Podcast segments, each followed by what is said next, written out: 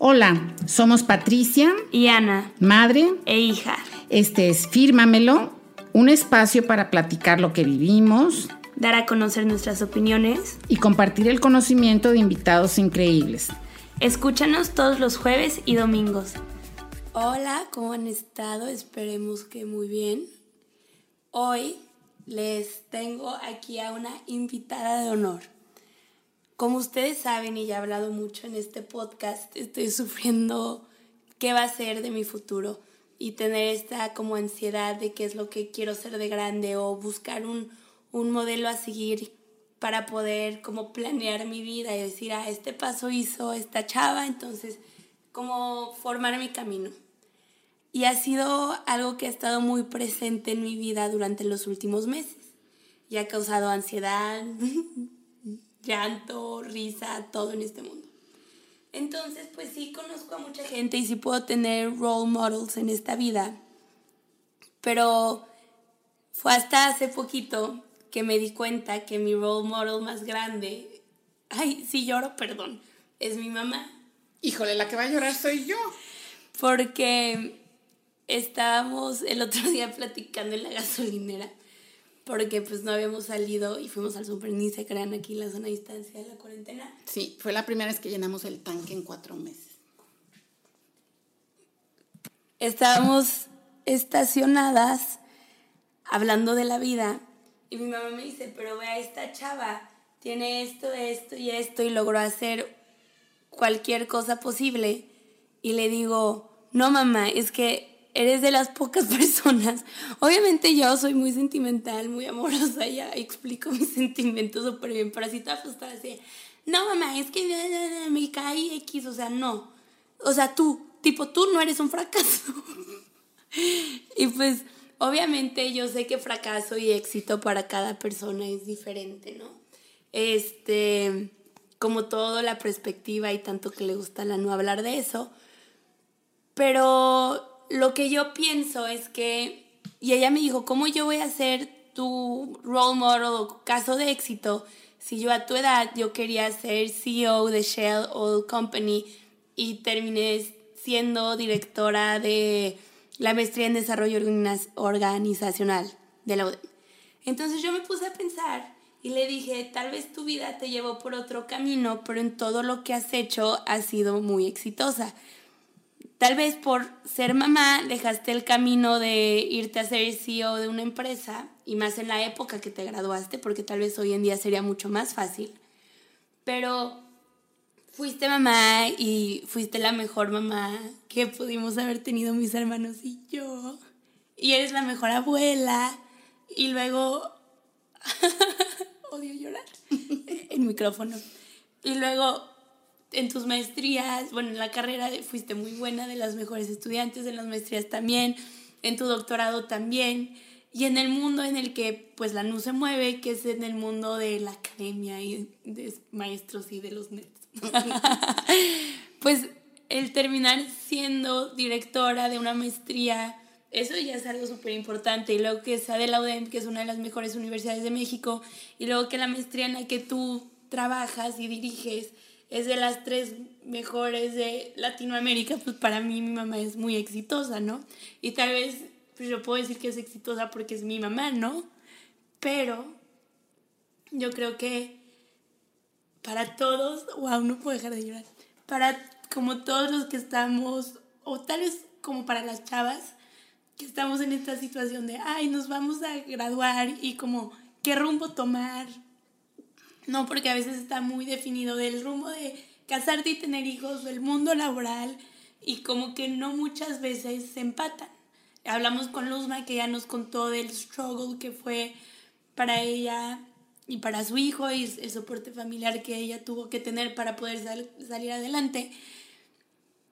Pues, y está padrísimo, pero yo aquí de, pues viviendo, siendo hija de esta señora, mamá Patricia Núñez, este, pues me doy cuenta más, obviamente, de cómo ha logrado tener un balance entre su vida personal y su vida laboral muy padre en la que nos ha podido pues apoyar mucho, estar para nosotros y no solo para nosotros, para sus alumnos, para sus colegas, para para mis amigos, para los de mis hermanos. Entonces, ya habla tú. ¿Y qué quieres que diga si no me Cuéntanos nada? cómo es ser una mujer exitosa. Pues muchas gracias, Ana. De verdad me emociona mucho todo lo que dices. Gracias, mi vida, gracias. Eh, lo primero que yo siempre he dicho es que he contado con el apoyo de tu papá. Hace muchos años, mm, una maestra me dijo, qué padre que te deja brillar con luz propia. Y son cosas que yo nunca me había cuestionado porque para mí así era lo normal. Pero yo no concebía a una persona junto a mí que fuera egoísta o que no creyera en lo que yo creía. Efectivamente, cuando yo estaba estudiando la licenciatura, pues mi sueño era, ay, Dios, es que- en ese entonces no se decía CEO, voy a hacer la aclaración, se decía director general. Yo quería ser directora general de Shell Oil Company. Tengo una amiga hasta la fecha que su hermana mayor eh, se fue a estudiar a Estados Unidos y quiso ser astronauta. Entonces, para mí, ese referente de una mujer mayor que yo, estudiando tanto y queriendo ser astronauta, pues para mí era así como, wow. Era más con los pies en la tierra, según yo, ser directora de Shell Oil Company, con todo y que Shell Oil Company ni siquiera estaba en México. Y efectivamente, no llegué a ser directora general de ninguna de esas empresotas, pero más bien me aboqué a ser codirectora general de una empresota que es nuestra familia. Claro. Ujú. Y algo que me gusta mucho que tal vez ahorita llegues a hablar fue como la historia de que terminaste siendo maestra y que de alguna forma tú tenías tu sueño, o sea, tú en la carrera no pensabas en ser maestra, tú pensabas ser este en el mundo laboral así Corporativo. corporativo, fancy que todos vemos. Y terminaste siendo maestra y como que te dejaste ir por la vida, ¿no? A ver, a dónde te lleva y que fuera a ser docente, ¿eh? para que vean que sí se habla bien. y, y cómo lo mezclaste con, con ser mamá. Sí, y mira, acuérdense que yo les platiqué un día que yo sí sufrí, sufrí de discriminación por, ahora le dicen discriminación por género. En mi momento me corrieron por estar embarazada y a punto de dar a luz. Eh, tenía yo mi super oficina, me daban mi co- auto, mi vehículo. En el este, mundo en el mundo corporativo, en una ciudad muy padre, en una avenida preciosa, Reforma, que según tu abuela Gloria es Campos Elíseos de Latinoamérica, cosa que también agradezco mucho tener la mamá que tengo porque ha sido la persona más positiva que he podido tener en mi vida y que hay veces que Ana me dice, ay mamá, es que como tú no fuiste a terapia cuando eras niña, este, siendo hija de papás divorciados, pues porque yo no sentía tanta cosa, yo creía que era la vida normal, o sea, no es que fuera la vida normal, pero el otro día también con mi prima aquí dijimos algo del como nos habían enseñado. Te duele la cabeza, te tomas dos aspirinas y te levantas y te Sí. vas. O sea, deja tú de, ay, baja las cortinas y que no te dé esto. y que-". Entonces, más, más bravo. Lo sentí personal, ¿eh? No, mi vida, pero como, como que te tienes que adaptar a lo que viene y entrarle y al toro por los cuernos y cómo va. Entonces, yo fíjate que ese, ese evento que pasó en 1983, casi a punto de dar a luz a tu hermano mayor, lo vine a digerir, a concientizar y a saber todo lo que me había influenciado muchos años después en una clase del doctorado.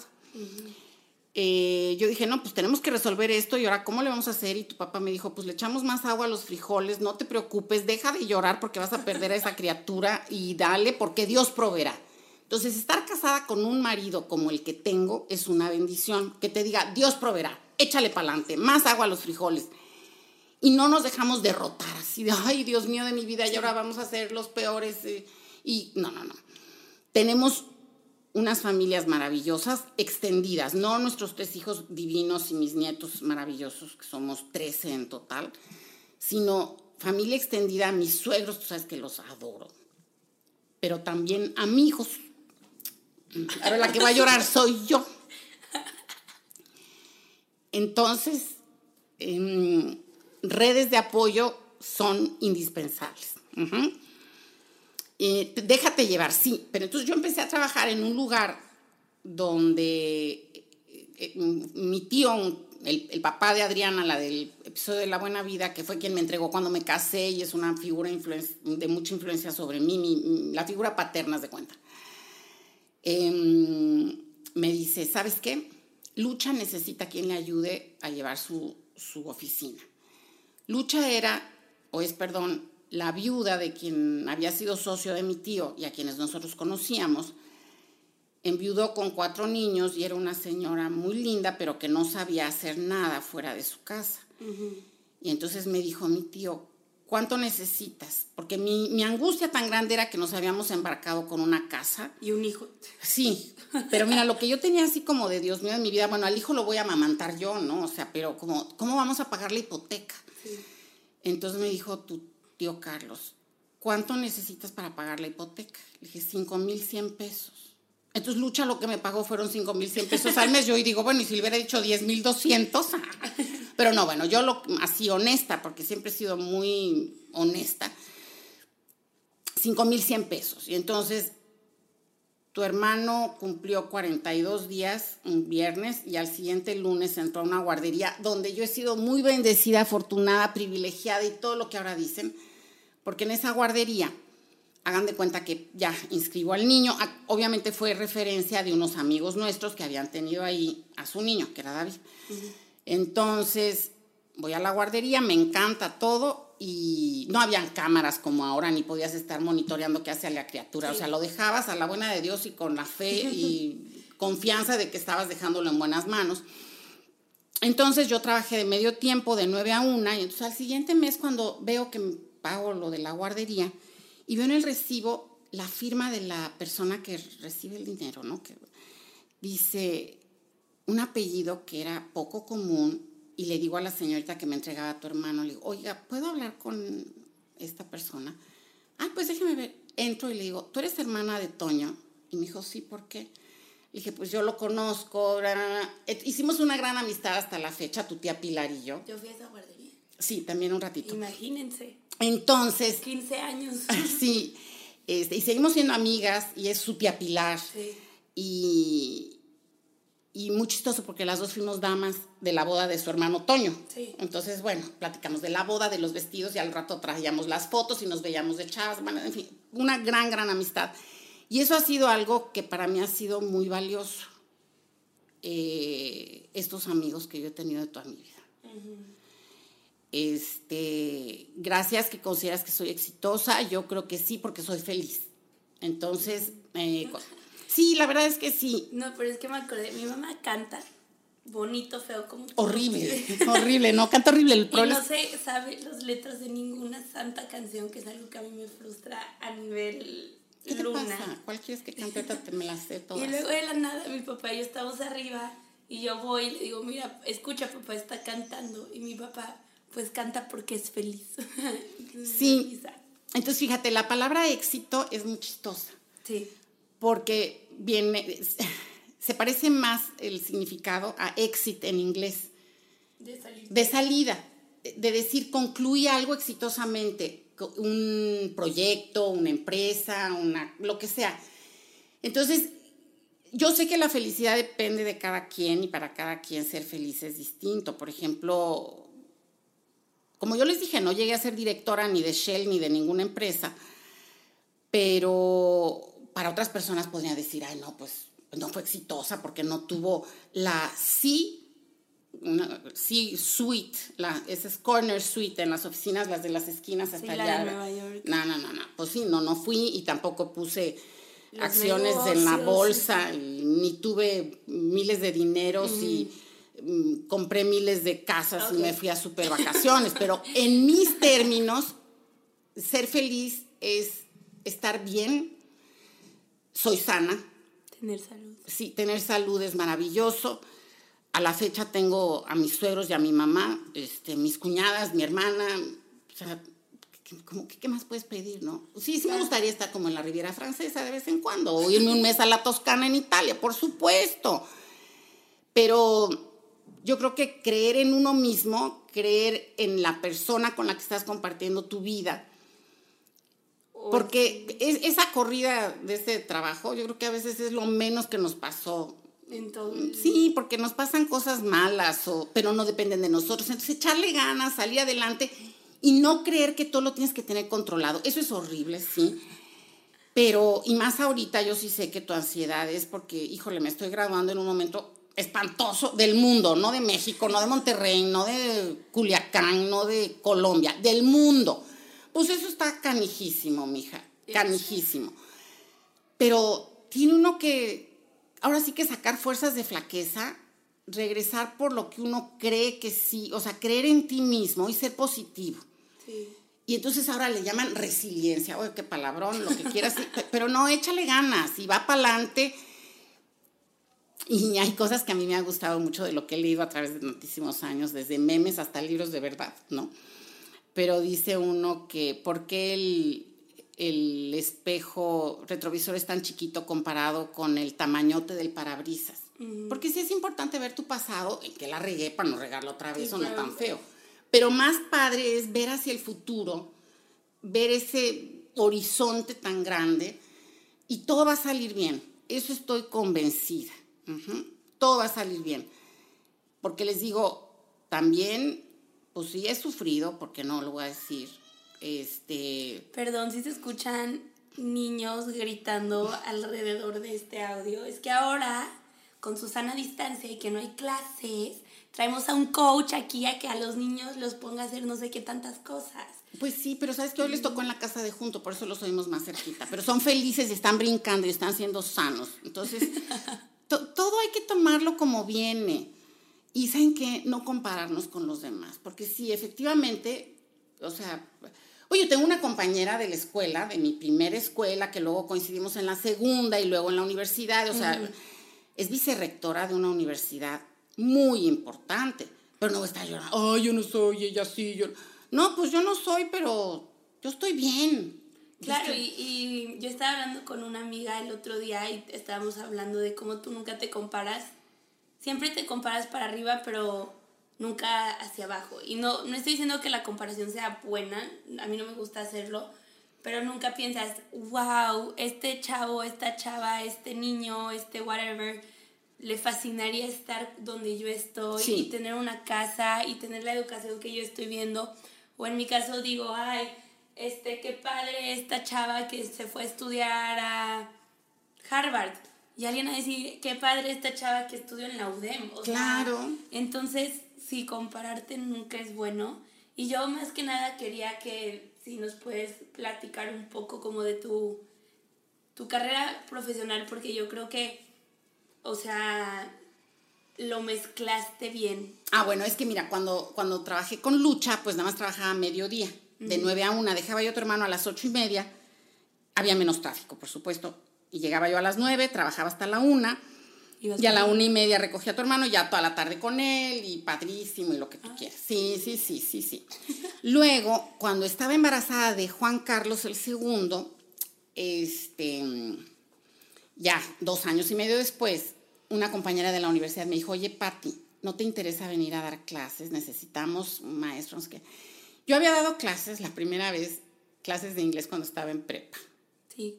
Sí, entonces empecé a ser maestra desde chiquita. Bueno, la primera vez que di clases ya les conté que fue el día que se murió mi abuelita. No, no le habías contado a la gente. Es- Mi abuela daba clases de inglés en nuestra casa, se murió en el, el mismo día que se sintió mal. Fue así un shock impresionante, pero ya saben esto de la ética del trabajo en nuestra familia. Este, falleció mi abuelita como a las 3 de la tarde, ya vinieron por ella y bueno, todo eso, pero la niña toca la puerta cuando todavía estábamos viendo que si íbamos, que si llegó galloso por el cuerpo, todo ese rollo, y ya, se acababa de ir el cuerpo de mi abuelita y toca la puerta la niña de la clase de las 5 y le dije, sí, yo te doy la clase. Mamá. Pues sí, mi vida, pero como que uno no puede quedar mal con los demás, con los que ya tienes un compromiso. Eso es lo que yo digo que es resiliencia. Entonces di mi clase de inglés porque yo veía a mi abuelita hacer eso. Este, pues el primer día fue el 25 de agosto del 71, nunca se me va a olvidar. Y hasta el 2020 sigues aquí. Y el 2020 sigue aquí. No creí que fuera a dedicarme a ser maestra, ¿no? La, que- la que estudió para ser Esa profesora fue mi hermana. Ella es la que sabía la didáctica. Y yo, pues, obviamente no. Pero bueno, tuve que aprender. Este, Qué bueno que dijiste que lo aprendiste, oye. Ujú. Entonces, cuando me invitan a esta entrevista en la universidad, donde yo había estudiado, es una maestra la que me entrevista, y le dije al Mar Rosa, pero ¿sabes qué? Estoy embarazada. Y me dice, ¿cómo, ¿para qué me dices eso?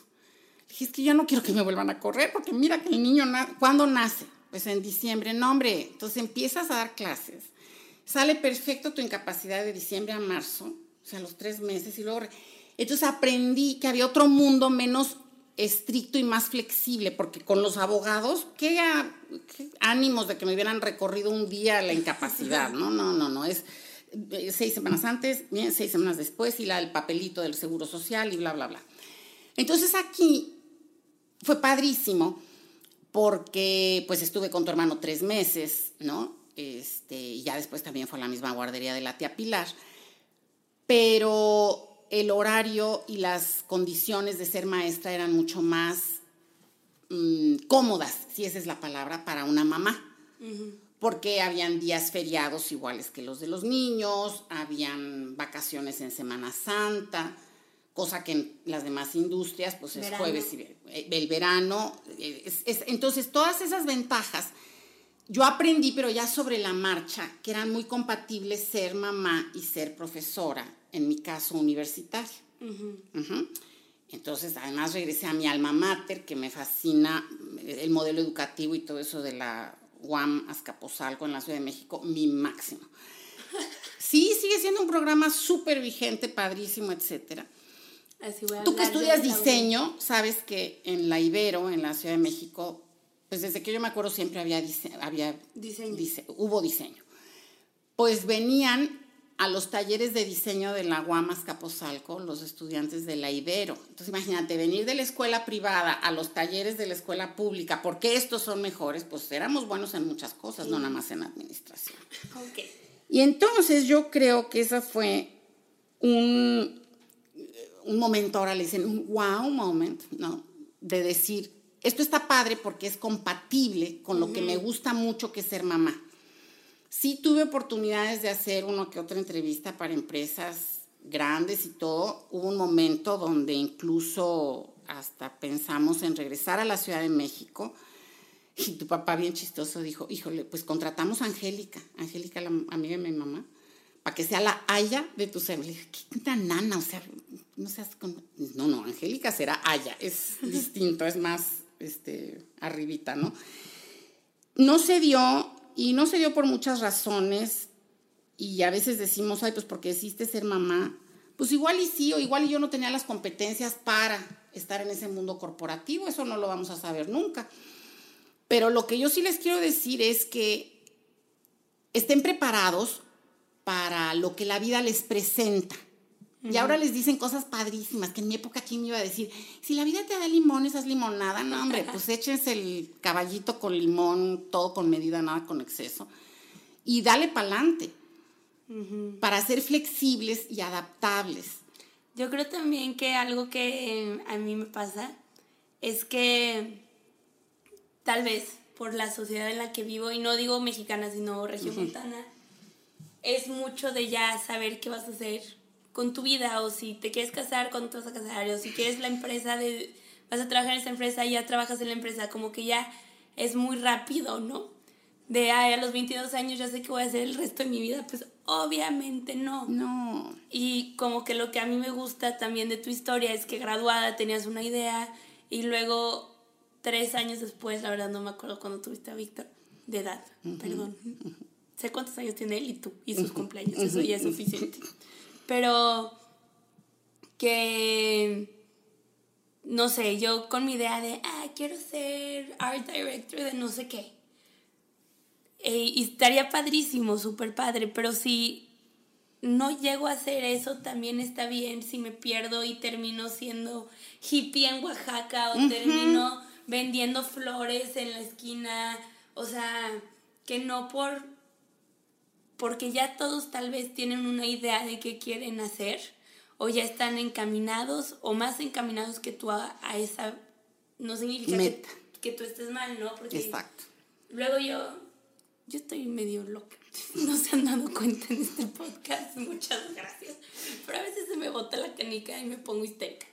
Entonces pienso, ¿y cómo voy a ser mamá? ¿Y cómo voy a este, ser, trabajar un tiempo completo? Y mis hijos y mi esposo. No tengo ni novio. Todavía ni me he graduado. O sea, ¿por qué no mejor disfruto el hoy, el ahora y el... Bueno, en la cuarentena, pero hoy ahora que no tengo nada que hacer, ahorita estoy en prácticas profesionales.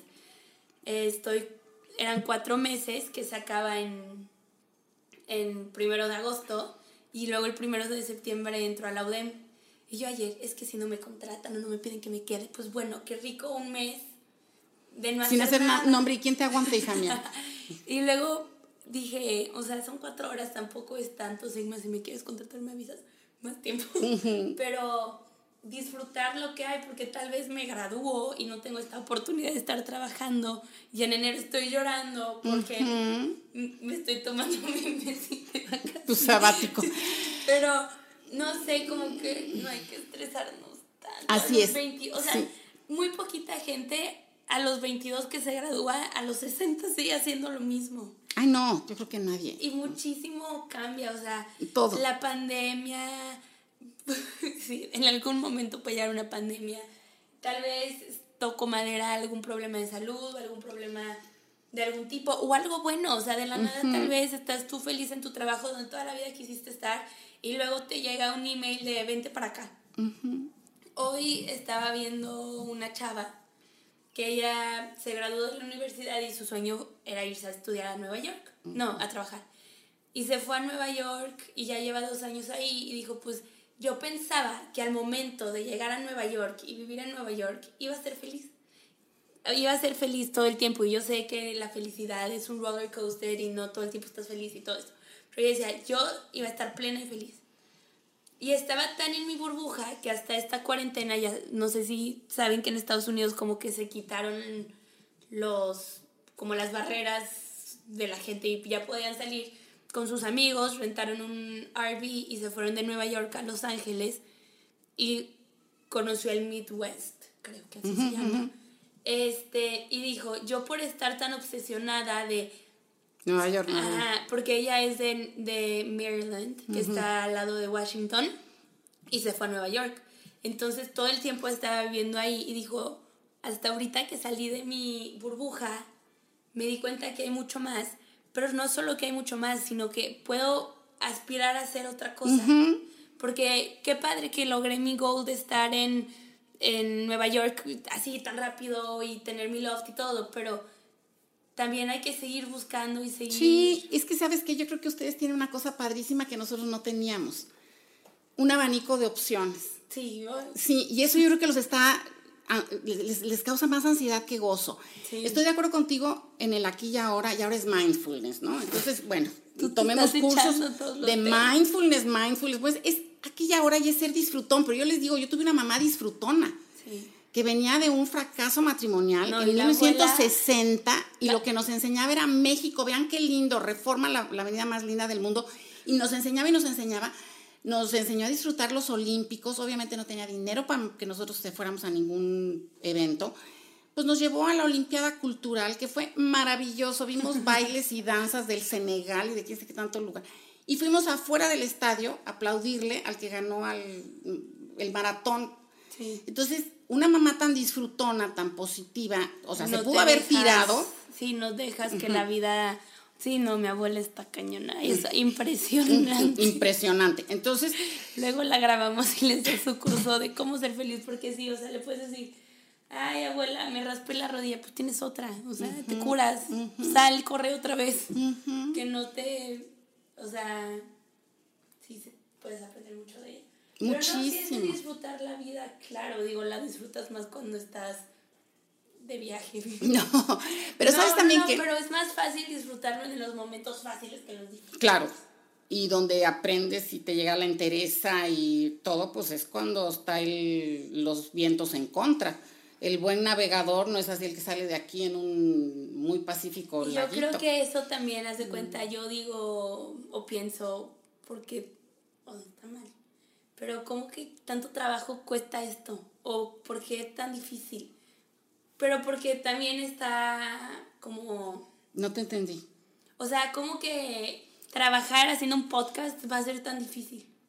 Porque a esta persona se le fue tan fácil. O hay como que será, eh, no voy a echar a nadie en cara, pero es el único que se me ocurre. ¿Cómo ser este secretario de Nuevo León? O no sé qué es lo que es Samuel García. Es tan difícil porque él solo enseña lo, lo padre y lo Claro. fácil. Entonces, ahorita yo creo que también las generaciones que están creciendo con todo esto de la social media, es como, pues si a este le está yendo tan fácil, tan rápido, no, no ves el struggle. Sí, y sabes que es como la punta del iceberg y eso es apenas una cuarta parte Sí. y abajo hay tres cuartas partes duras, difíciles. Y el hombre que tú acabas de mencionar, pues tiene un doctorado en una joven edad, o sea. Sí, no, si quieres no hay que entrar en el, No, no. que muchas opiniones, pero no sé, en el intercambio, porque la me hizo hacer un trabajo del iceberg que tanto dices, y sí, o sea, era la puntita, pues todo padrísimo, y las fotos, y ves el Instagram y viajando, pero abajo está choque cultural, extrañar a tu familia, tal vez el- al país que vas no es tu primer idioma, entonces hay mucho más de lo que what meets the, the eye, ¿no?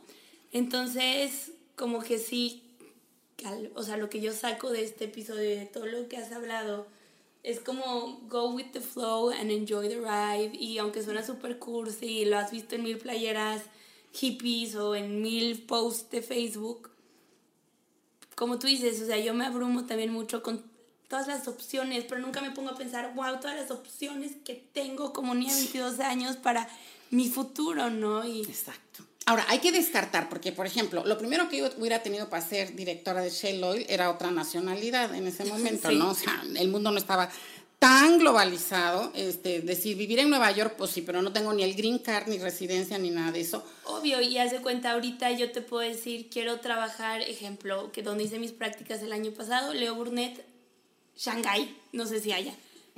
Pero pues obviamente tengo que trabajar en Leo Burnett, México antes, porque entonces como fregados. Porque es un proceso y son pasos. Entonces yo sí creo que tenemos que aprender que son procesos y pasos, disfrutarlos eh, y a veces sabes que no es lineal, te vas para atrás y y tienes que echar fuerza y para adelante. Obvio, pero es más fácil cuando tú nos estás contando como para atrás, para adelante, que cuando en Facebook me sale la grafiquita de "Ah, la vida son vueltas, ¿no? No. A ver, cuéntame y dime Sí. cómo. Pero sabes también Ay, que Ana, Hable bien, Regia, dime Sí. cómo. jale, jale, pero también tienes que estar consciente de tus limitaciones. Y yo creo que eso es algo que estamos fallando como sociedad, de enseñarles limitaciones.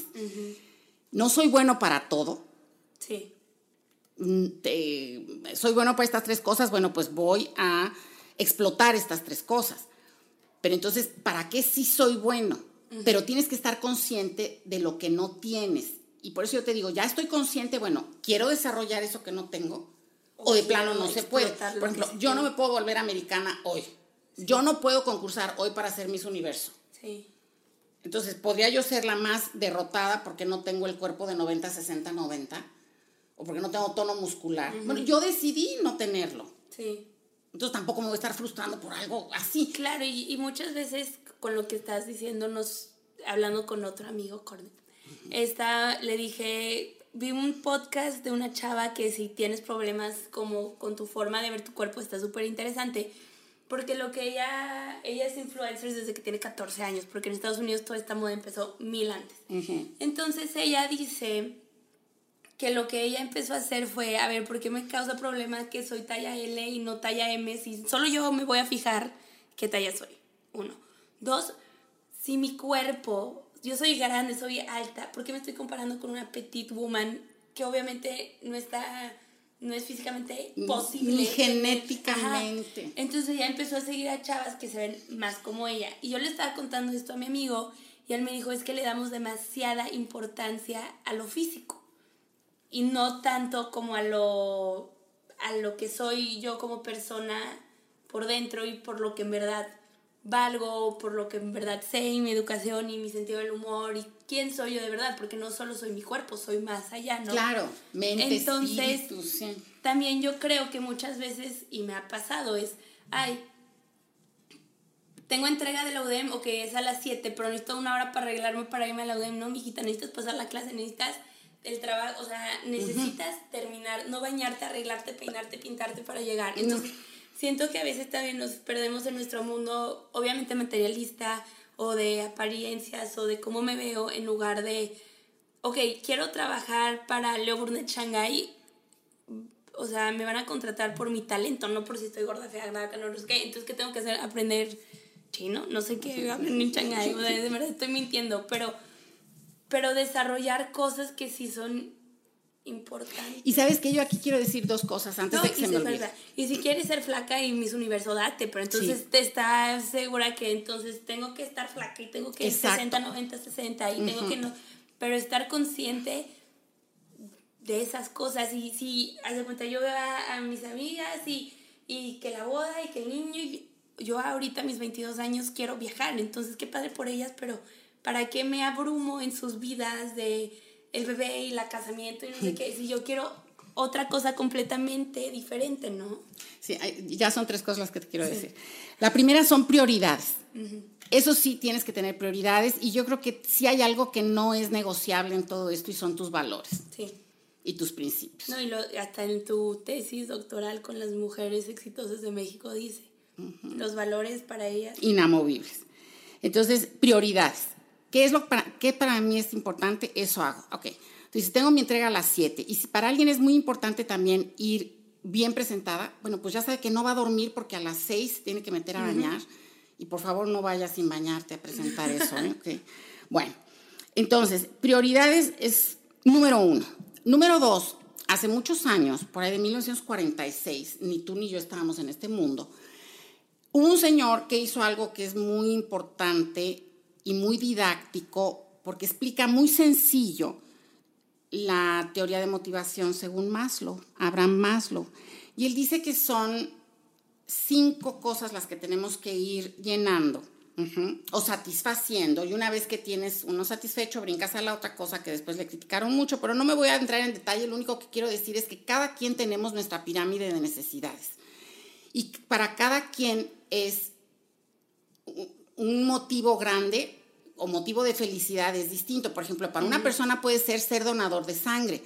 Pero ¿qué pasa cuando ya lograste ser donador de sangre? Yo tengo hasta mi, mi, diploma de donadora de sangre de la Cruz Roja Mexicana. ¿Qué quiere decir? Que ya no tengo algo por lo que luchar o seguir viviendo. No, pues obviamente tengo otra cosa y van cambiando en el tiempo, pero tienen que ser tuyas y ahí sí tienes que ser tú quien lo decide. Yo no, a mí me da muchísima felicidad los logros tuyos, de mis amigos, de mis hijos, de mi marido, pero no son míos y yo no puedo basar mi felicidad en que tú logres o no logres. Me va a dar mucho gusto. Entonces, eso es bien interesante, la pirámide de necesidades de Maslow. ¿Y sabes qué? Puede ser, ay, bueno, es que quiero vivir en Nueva York, quiero vivir en Nueva York, quiero vivir en Nueva York. Ya viví en Nueva York, ¿ahora qué? Sí a veces nada más vemos lo bonito de Nueva York, pero éntrale al metro a las 2 de la mañana. Este. Los días de calor, los días de frío, sí, no. O sea, hay mucho más. De, lo, que, sale en las películas. no, y yo creo que hace cuenta, tal vez ahorita te digo, yo quiero viajar y yo sería feliz ahorita viajando por la vida, porque es algo que me fascina. Pero en cinco años tal vez te diga, y ahora quiero tener un bebé y casarme. Sí, pero entonces ya que viajaste. Y cambia. Claro, va cambiando esa pirámide de necesidades. Y sabes que la tercera es sentido del humor. Ahorita que decías de esto del cuerpo y de las medidas y todo, otra amiga mía que hasta la fecha es mi amiga y a quien quiero muchísimo, un día me dijo, no hombre, ya deja de sufrir con la panza. Y yo, pues sí, pero es que mi tío siempre me dijo panza de canica, ya ves, hablando de traumas y todo. Imagínate que crezcas que te digan panza de canica, no, qué bonito. De popo, bueno, brazos de tamalera. Entonces, espera, espera, espera. No me, no me pierdo. Y me dijo, ya ves, te hubieras casado con fulanito, serías la flaca de la familia, porque sus hermanas pues eran gorditas. Y yo dije, no, esta sí no se mide. Entonces también enfrentar la vida con sentido del humor. No vale madre, no, perdón por la grosería, no me vale, pero sí con sentido del humor, porque yo creo que todo pasa. Pues sí. O yo también lo que tengo miedo es decir, a los 60 años, haberme ido por algo que ni me gustaba, ni que era lo que yo creía que quería hacer, pero era lo cómodo. Ah, no, entonces ahí sí te digo prioridades. Eh, y sabes que también que ese éxito, yo decía que se parecía más a la palabra en inglés salida. Cuando ya vayas al final de tu día y de tu vida y voltees y digas, wow, sí está padre, eh, sí he hecho lo que me gusta. Digo, yo de casualidad entré a ser maestra y entré a ser maestra porque era cómodo por ser mamá, porque ni estudié para eso, pero lo disfruto enormemente, me gusta mucho y encontré, y esto fue gracias a un vicerrector que un día me dijo, quiero que vayas a fulano de tal lugar y hables de tu papel como directora de carrera. Entonces yo empiezo a hablar y todo y me decía, ¿y pero qué es lo que más te gusta? Ah, pues organizar cosas con los chavos y eso y aquello. Y porque hasta que él fue el como tirabuzón me sacó, que es que resultó que era pasión por mi trabajo, porque también ese es otra, otro cliché, ¿no? La pasión por el trabajo. Qué padre que encuentres el lugar en donde tú puedes mm, servir, servir a los demás y que te guste. Que te guste. Y yo creo que tampoco todo lo de ser maestra me gusta. Me choca calificar. Y me choca que me vengan a reclamar que porque se sacaron 98 en vez de 100. Púchala. Claro, no, me dan ganas de decirle, te gastas. ¿Estás de acuerdo que nadie te cuenta eso? O sea, ese es mi punto y por lo que quería tú también que vinieras, porque, no sé, yo lo pienso y digo, cuando alguien me dice que no es fácil llegar a ser directora de la maestría y todo lo que tuvo que pasar, digo, ah, pues bueno, ok, vamos. Pero si solo veo lo bonito, obviamente no me lo imagino todo lo feo y digo, ¿y por qué a mí me está pasando esto? ¿Y por qué yo estoy struggling tanto? Y yo creo que sí, yo he tenido una vida de, de rosa, color de rosa 100% y yo te doy las gracias a ti y a mi papá siempre por eso.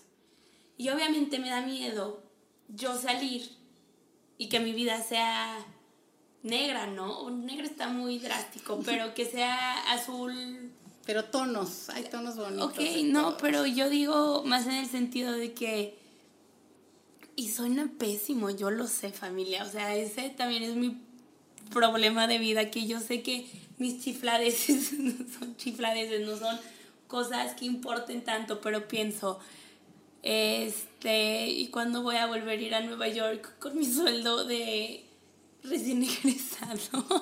Pero es que de recién egresada es un tiempito. Y va a pasar que luego ya vas a tener un año de haber egresado, dos años Sí, de haber egresado. sí. Y, Y, luego en siete años no he ido a Nueva York, ¿qué es lo que me gusta? No, hombre, me deprimo y me mato. ¿Cómo vas a saber si, encuentro sí o si no tienes bola de cristal o, o Walter Mercado es tu consejero pero- de cabecera tú?